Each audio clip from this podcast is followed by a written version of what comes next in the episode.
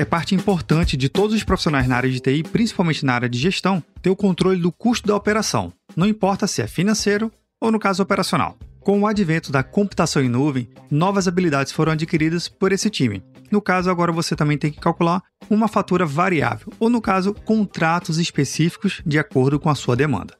Mas muito além de simplesmente calcular hora homem ou quanto custou uma máquina virtual, seja ela on-premise ou em ambiente em nuvem, você também tem que ter outros tipos de cálculos. Cálculos esses que normalmente vão embutidos dentro do contrato. Isso mesmo, os contratos de TI, eles são regidos e formulados por determinados outros índices. Mas você saberia dizer quais são desses indicadores que influenciam nos contratos de TI? Geralmente, os contratos são regidos com base em três índices. Aqui vão eles: o Índice Geral de Preço de Mercado, o IGPM, Índice de Preço por Atacado segundo estágios de processamento, o IPA-EP e o talvez o mais conhecido de todos, o Índice Nacional de Preço ao Consumidor Amplo, o IPCA. Se você nunca teve a oportunidade de ler um contrato, fique ciente, esses índices estão lá, de alguma forma. Então, onde está o problema? Bem, esses índices são utilizados de forma muito ampla e não específica. Não sendo específico, ele não leva em consideração características do setor que essas, por sua vez, podem influenciar diretamente na composição de custo do seu contrato. Daí que surge um índice específico para a nossa área de tecnologia, o ICTI, Índice de Custo da Tecnologia da Informação. E para entender como esse índice influencia diretamente ou como pode nos ajudar a composição do nosso contrato de TI, o nosso entrevistado, Marco Antônio Cavalcante, diretor adjunto do Estudo de Políticas Macroeconômicas do IPEA, vai nos ajudar a compreender esse cenário do ICTI e como a gente pode formular nossos contratos de forma muito mais consciente, direcionado a um índice específico da nossa área. Eu sou Vinícius Perro e seja bem-vindo ao Papo Cloud.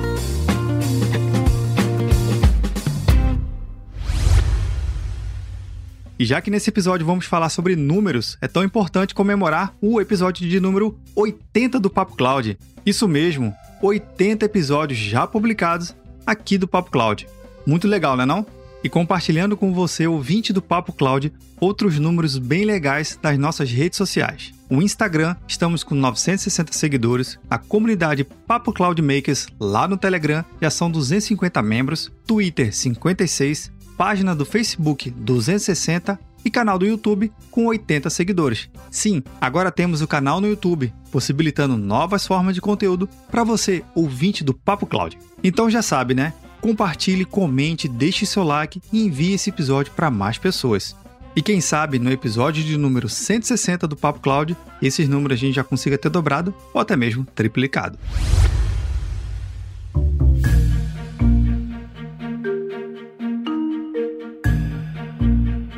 Todos os links citados na entrevista estarão no roteiro desse episódio em papo.cloud 080. Contribua com o Papo Cloud. Baixe o aplicativo PicPay nas lojas do Android ou iOS e busque por Papo Cloud. Você pode contribuir mensalmente a partir de R$ 3,50. É menos que um cafezinho. Cada contribuição que você faz ajuda muito a criarmos mais conteúdo na qualidade que você merece. Quer ajudar ainda mais? Compartilhe os episódios para os seus amigos em todas as redes sociais onde você estiver.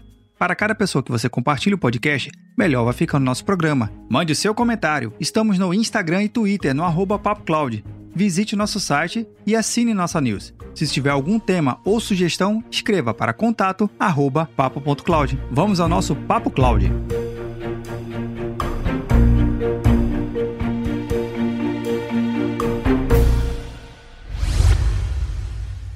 Você é ouvinte do Papo Cloud, você vai ouvir agora uma entrevista super legal com um doutor em economia pela PUC do Rio de Janeiro, pesquisador do Instituto de Pesquisa Econômica Aplicada, o IPEA, professor do Departamento de Economia da PUC, na área de métodos econométricos. Marcos, antes de eu falar, explica um pouquinho o que, que é esse setor, quem é o Marco? Apresenta aí pra gente que fica muito mais fácil. Seu currículo é extenso, é um tá professor muito voltado na área de tecnologia, economia e trabalha no IPE e vem desenvolvendo um trabalho bem legal. Marco, bem-vindo ao Papo Cloud. Obrigado, Vinícius. É um prazer estar aqui. É, bom, o que eu faço? Eu trabalho no IPEA. IPEA é Instituto de Pesquisa Econômica Aplicada. É um instituto é, do governo ligado ao Ministério da Economia e o objetivo do IPEA é analisar a, a situação econômica e social do país, analisar as políticas públicas e tentar contribuir para aperfeiçoar essas políticas. Então a gente avalia as políticas que estão sendo adotadas, propõe novas políticas e procura por meio disso contribuir para o aperfeiçoamento dessas políticas e para a melhora do, do bem-estar na sociedade brasileira. Essa é a nossa missão. Dentro disso tem uma vasta gama de atividades que é feita no IPEA, é, tem várias diretorias que tratam cada uma de, de uma área mais específica. Então, tem uma área, por exemplo, de diretoria voltada para estudos mais sociais, então estuda questões ligadas à pobreza, é, desigualdade, assim por diante. Né? No meu caso, eu sou da diretoria de macroeconomia, então trato com temas mais ligados a, a PIB, nível de atividade, é, desemprego, é, índices de preços, inflação e o índice de custo da tecnologia da informação, que vai ser o tópico da nossa conversa, está inserido nessa, nessa área. Né? Então a gente, vamos falar sobre isso, a gente buscou criar um índice é, que buscasse captar os custos nessa área de TI especificamente. Agora, nossa atuação no IPE é muito mais ampla que isso, né? a gente trata de vários temas, então estou à disposição para também discutir outros temas futuramente, se for o caso. Pô, bacana. Conta um pouquinho da tua jornada, como é que foi a sua formação, como é que você chegou aonde está agora, trabalhando dentro do IPE, como é que você tem, como é que foi a sua formação? Bom, eu sou economista, tá? Eu, eu sou economista de carteirinha, porque toda a minha formação na área de economia. Eu sou economista puro sangue, então eu fiz é, graduação, mestrado, doutorado, tudo na área de economia. Então, e economia é uma disciplina interessante, quer dizer, eu sou suspeito para falar, né? Mas eu gosto bastante da economia, porque ela nos ajuda a pensar, formular problemas e tentar formular soluções para esses problemas. E não apenas ligado restrito à economia, às vezes você aplica a outras áreas também, né? É, então, é, eu, eu, tive essa formação na área de economia e eu entrei por IPE por meio de concurso público, né, um instituto, como eu falei, governamental. Entrei já tem bastante tempo se eu falar quanto tempo, você vai falar, pô, você tá velho, né? Mas eu vou revelar aqui, eu entrei em 96, né? Então já tem bastante tem 24 anos, né? Eu estou no IPEA trabalhando. O IPEA tem uma sede no Rio de Janeiro e uma sede principal em Brasília. É, então ele, como eu falei, ele é meio dividido. A parte do Brasília é um pouco maior que a do Rio, tem mais pessoas lá, mas eu sempre fiquei no Rio, onde eu sempre trabalhei na diretoria de macroeconomia, como eu falei. Então já Trabalhei em várias áreas, dentro da área de macroeconomia, é, já trabalhei com mercado de trabalho, com política monetária, política fiscal, e o índice de ICTI foi, foi uma contribuição importante, eu acho que nós demos é, na construção desse índice. A gente trabalha muito com modelos de previsão para tentar ajudar. Tem que, é, até é, é uma, também uma atividade que para a sociedade também é importante, né? Porque as pessoas têm que se planejar, né? tem que tentar saber o que está acontecendo, por exemplo, na situação atual. A gente sabe que é uma situação muito complicada economicamente, socialmente, por conta da pandemia, e as empresas têm que se planejar. Então, a gente tem várias projeções que a gente divulga sobre como a economia está indo, para onde vai, e isso ajuda não apenas o governo na formulação de políticas, mas também a sociedade em geral, né? porque permite que as pessoas consigam mais ou menos se planejar diante da grande incerteza que existe no cenário econômico hoje em dia e de modo geral. Então é isso que eu faço. Eu trabalho no IPM, eu dou aula também né, na, na PUC do Rio de Janeiro, é, também na área de métodos econométricos, né, que eu, eu falei, são métodos quantitativos, são é, estatística, matemática aplicada ao estudo de dados econômicos, basicamente. Bacana. É, e aí, é isso, é isso que eu faço. Eu fiz um episódio um tempo atrás com duas personalidades aqui da, da região, que uma é economista, a Patrícia Raposo, que ela é colunista da Rádio CBN aqui de Recife, e ela tem até um, um, um momento lá na CBN chamado Movimento Econômico, que ela trabalha muito disso. E uma outra personalidade que eu entrevistei nesse mesmo, nesse mesmo episódio foi uma advogada na área de cibersegurança, né, que é a Carmina Issa, e é uma coisa que eu sempre defendi que existe uma certa tríplice, onde você tem que juntar a economia,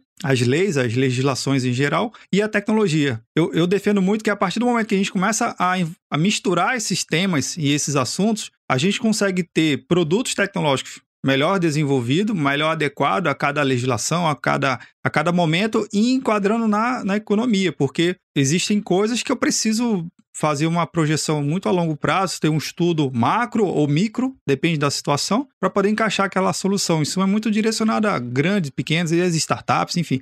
Eu defendo muito que a partir do momento que você bebe desse assunto, você tem condições de pensar melhor em soluções tecnológicas e, enfim, acaba atendendo mais facilmente a, a população, porque você está resolvendo vários problemas no setor econômico, no setor jurídico e, na, e a tecnologia tentando apoiar e levar isso tudo para frente, né? É, mas aí o ouvinte do Papo Cloud, eu vou deixar aqui na transcrição o link dessa entrevista com a, com a Carmina e a Patrícia, que é bem legal, é um bate-papo bem descontraído.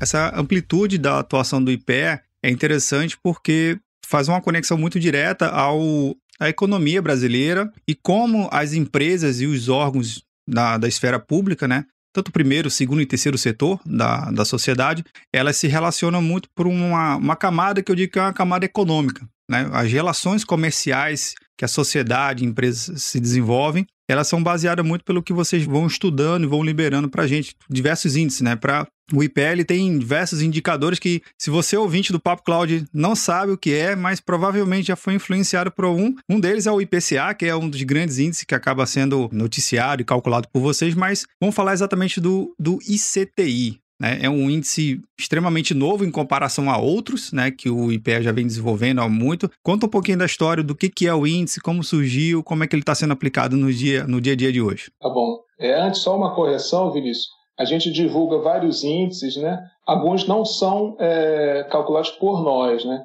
Então, por exemplo, nós temos uma página na internet que é o IPEA Data, que é muito usada por pessoas, empresários, pessoas da sociedade civil em geral, do governo, é, então, naquela página você vai encontrar vários índices de preços de atividade, inclusive IPCA. Só que o IPCA é calculado pelo IBGE, tá? Então... Olha aí, uma boa correção já em tempo real. Verdade, verdade. Bem colocado, professor. O ICTI aqui é calculado por nós. O que é o ICTI? Né? Índice de Custo de Tecnologia da Informação. É, é um índice... O que é um índice de preço, primeiro? Vamos dar um passo atrás, né?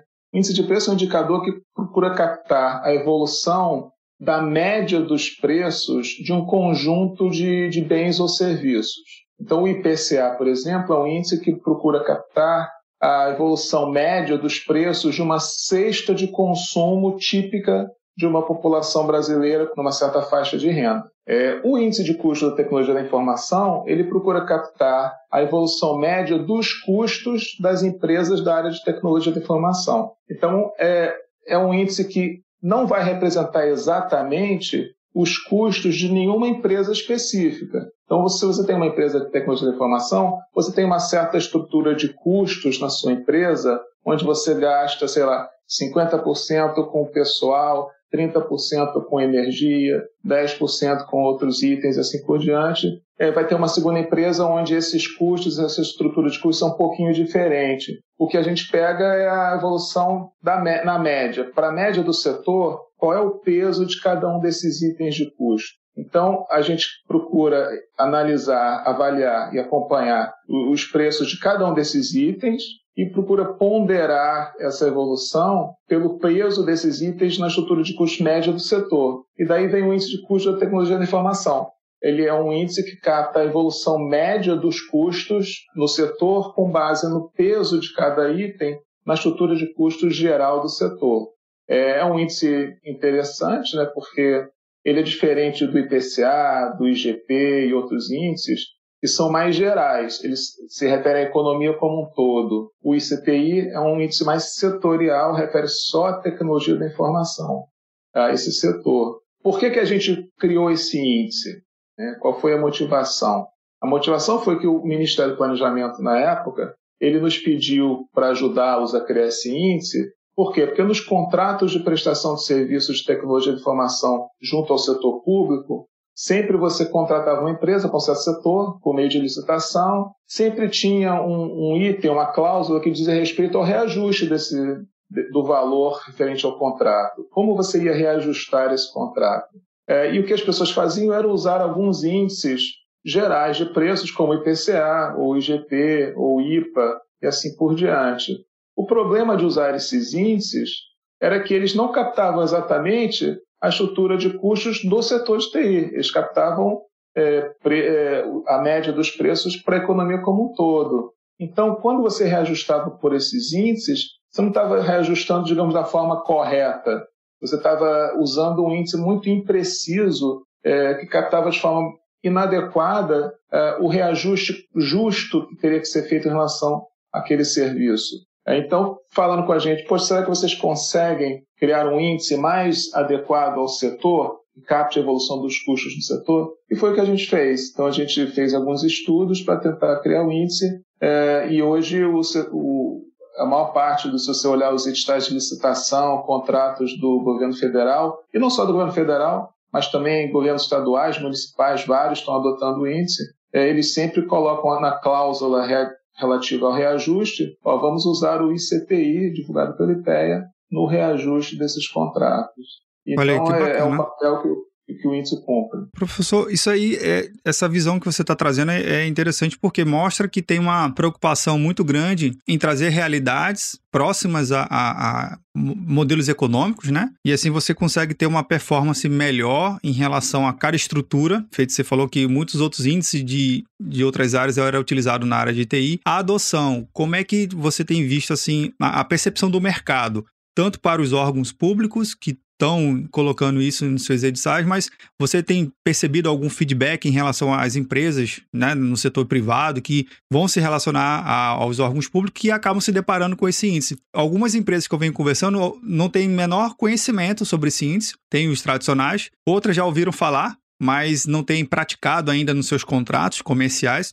Como é que você tem visto essa relação e essa aceitação do mercado geral? Bom, como eu disse, a motivação geral pro, inicial para a construção do índice foi no âmbito do governo federal. Então, a preocupação inicial era vamos ter um índice para usar nos contratos do governo federal. É, e, e, vale notar o seguinte, Vinícius, como você colocou, a, o objetivo foi ter um índice que permitisse um, um reajuste justo dos serviços é, dos contratos. Não, não havia nenhuma tentativa de tentar pegar um índice que, que gerasse um reajuste maior ou menor. É, não é, a ideia não era ter vantagem para nenhuma das partes, né? mas era apenas dizer o seguinte: ó, não, o, o, correto é você reajustar de acordo com o índice que capte o custo naquele setor, como ele evoluiu de um ano para outro. Então, o serviço que lá atrás valia X, hoje vai valer X mais 10%, que foi quanto valeu o custo nesse período. É, então, é, é uma motivação importante de se colocar. Então, bom, o governo federal ele adotou, se você olhar os editais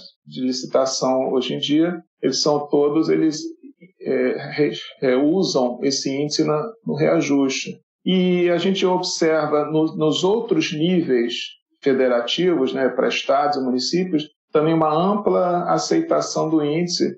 Então, no âmbito de governo, agências governamentais, etc., o índice está sendo muito usado de forma bastante ampla é, nos contratos de, de TI. É, isso é o que eu acompanho mais. Né? Em relação ao setor privado, a gente, eu sei de, de estudos que são feitos para tentar analisar a evolução do setor e também muitos estudos vêm sendo feitos utilizando esse índice para tentar captar a questão de rentabilidade no setor, é, como está evoluindo a rentabilidade relativamente a outros setores, assim por diante. Isso vem sendo muito usado também em estudos do setor de TI. Nos contratos privados, eu sei de alguns casos, pelo menos, eu não acompanho, de, na verdade, eu confesso que eu não acompanho a aceitação por parte das empresas, principalmente as menores. Né? Então, você citou a questão de que muitas empresas não conhecem. Eu suponho que isso seja verdade, principalmente para empresas menores. Né? A pessoa deve usar mais um índice geral, como o IPCA ou IGP, e talvez não tenha muito conhecimento. Realmente não, não era. Né? A gente sabia que, que aos poucos o índice seria adotado pelo mercado também, e eu acho que está sendo sim, pelo menos algumas grandes empresas a gente sabe que, que já fazem referência ao ICPI. É, mas o objetivo principal não era para essas empresas. Agora, ele serve também para essas empresas. Né? É, a aceitação pelo governo foi imediata e ampla, está sendo é, disponibilizada cada vez mais. assim difundida cada vez mais nos vários níveis federativos, é, vários municípios, você vê pequenos municípios aí da, do Nordeste, do Norte, Sudeste, Sul, é, não só nos grandes, vem usando o ICPI nas solicitações. É, e nas empresas privadas, eu acho que aos poucos, acho que é um processo, né? acho que aos poucos o índice, na medida que ele vai sendo mais conhecido, ele vai também sendo usado como um farol, né, também nas negociações no âmbito do setor privado. Ele é composto por alguns elementos, né? Vocês calculam algumas áreas, né? São, são um total de oito áreas. Fala um pouquinho de como é que O que, que compõe o ICTI? Para a gente calcular o ICTI, a gente tem que levar em consideração é, o quê? Quais são os principais itens de custo do setor? Quantos por cento do custo total do setor se devem a certos itens de custo, como pessoal, é, aluguel, é, comunicação? Então, a gente separou para calcular um índice em alguns principais, algumas grandes categorias de custos. A gente olhou é, junto à pesquisa anual de serviços, onde tem uma, um estudo, um acompanhamento bastante detalhado da estrutura de custos do setor, das empresas do setor, e a gente agregou é, em algumas classes. É, a gente não dá para ir num nível muito desagregado, né, de itens muito específicos de custo. Por quê? Porque a gente precisaria de algum índice que nos permitisse acompanhar isso mensalmente para o Brasil como um todo. Então a gente precisava de é, algumas classes de custos para as quais a gente tivesse algum indicador de preço mensalmente em nível de, do país. Então a gente agregou em algumas classes que eram é, pessoal, categoria é o peso mais importante dos custos do setor, se referem a gastos com pessoal. É, aí tem outra categoria que é aluguel de imóveis, é, comunicação, é, gasto com energia elétrica, com depreciação e amortização, com material de consumo, é, serviços profissionais, que, que, as empresas contratam de outros profissionais, e demais de, despesas, que é, é o resto é, das despesas operacionais, é, que não essas que a gente mencionou. Então, se a gente somar os custos dessas categorias que eu mencionei, é, elas vão dar 100% do custo que a gente acompanha. Então, para cada um desses indicadores, a gente tem indicadores mensais que é, calculados pelo IBGE, principalmente pela Fundação Getúlio Vargas e outras é, e outros institutos, a gente procurou indicadores também que para os quais houvesse medidas é, acompanhadas mensalmente e que fossem transparentes, públicas. Então, todos os, é, os, cálculos que a gente faz podem ser reproduzidos por qualquer pessoa. Né? A questão da transparência era muito importante. Né?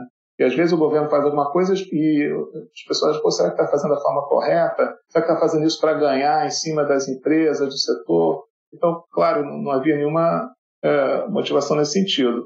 Então, é, todo, todo o cálculo, a escolha da forma como o cálculo foi feita, foi pensado também, ele tem que ser feito de forma que qualquer pessoa possa reproduzir esse cálculo. Então, o cálculo é baseado em indicadores que são disponibilizados pelo IBGE, pela Fundação Getúlio Vargas, principalmente, e as pessoas podem lá baixar esses dados e reproduzir o nosso cálculo. É, então, são essas principais categorias, como eu disse, pessoal, que é a principal categoria em termos de tamanho, né, de, de importância no, na cesta total de custos, depois vem a demais despesas operacionais, é, em termos de, de tamanho, né, depois vem serviços profissionais, material de consumo, é, depois vem não comunicação, depreciação e amortização e energia elétrica. Então, esses são os custos, são os, as classes de custos que a gente considerou na nossa conta.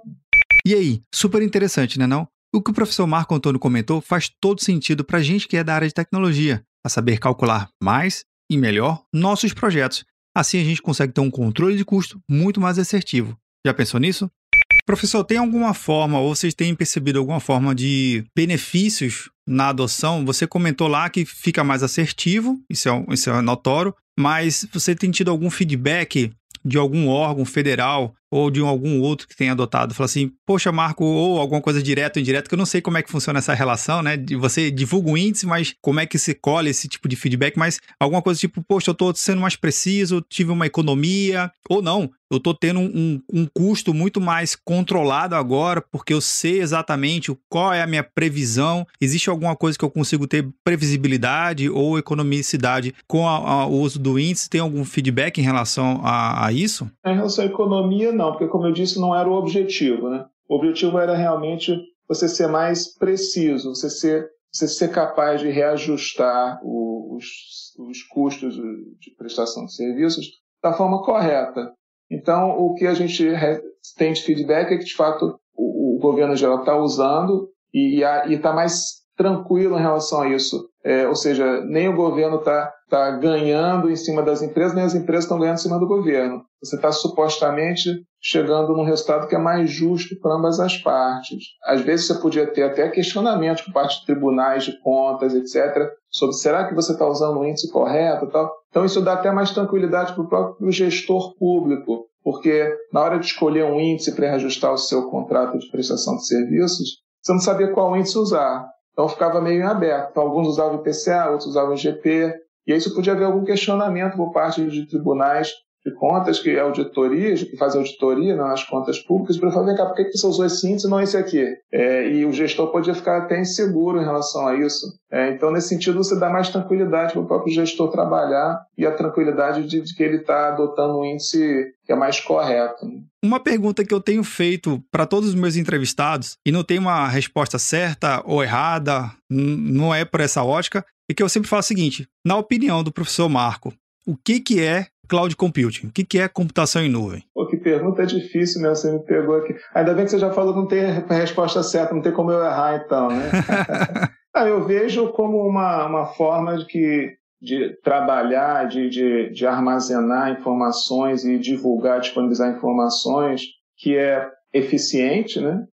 É, permite aumentar a produtividade, é segura, eu acho que aumenta a questão de segurança de dados, facilita. Então, eu vejo assim, uma forma eficiente e segura disponibilizar, armazenar, transmitir dados. Né? É assim que eu vejo. É, e, e, nesse sentido, é meio democrático, né? porque permite que pessoas em, em várias partes, qualquer parte do mundo, consigam trabalhar dessa forma eficiente e segura. É assim que eu vejo. Não, bacana. É, como eu falei, não, não existe nem certo nem errado. É justamente a tá percepção bom. do que, que é a tecnologia. Professor, se alguém quiser entrar em contato, é, quiser de repente te seguir em alguma rede social ou de repente trocar uma ideia, seja um economista que queira entender um pouquinho mais sobre o seu trabalho enquanto professor, enquanto pesquisador, desenvolvedor de, de soluções dentro do IPE, como é que a pessoa pode te encontrar? Ah, pode enviar um e-mail para mim. Você, eu não sei se você é, consegue divulgar, disponibilizar o meu e-mail na, na página, Senão é marco.cavalcante com i, arroba ipea.gov.br.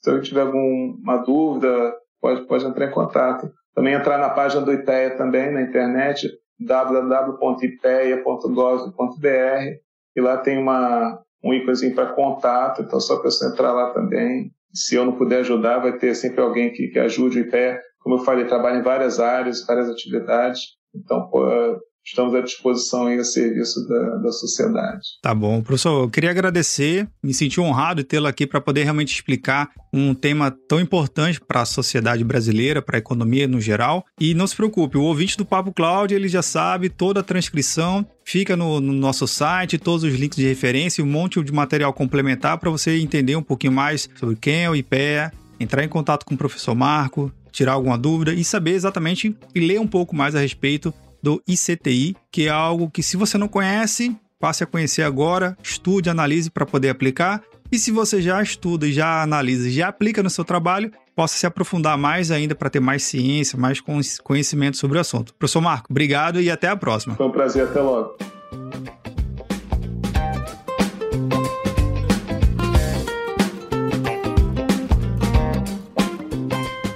E aí, o que achou do nosso bate-papo? Aproveita que estamos no finalzinho e comenta lá no nosso grupo do Telegram, bit.ly barra Papo Cloud Telegram. Eu convido a você a visitar o roteiro desse episódio no site do Papo Cloud. Lá estão todos os links que o professor Marco Antônio comentou e outros que eu pesquisei sobre o IPEA e o índice ICTI.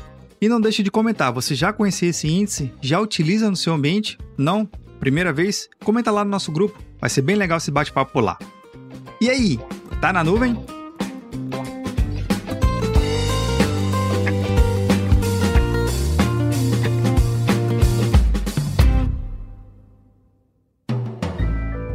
Mais um produto com a edição Senhor A.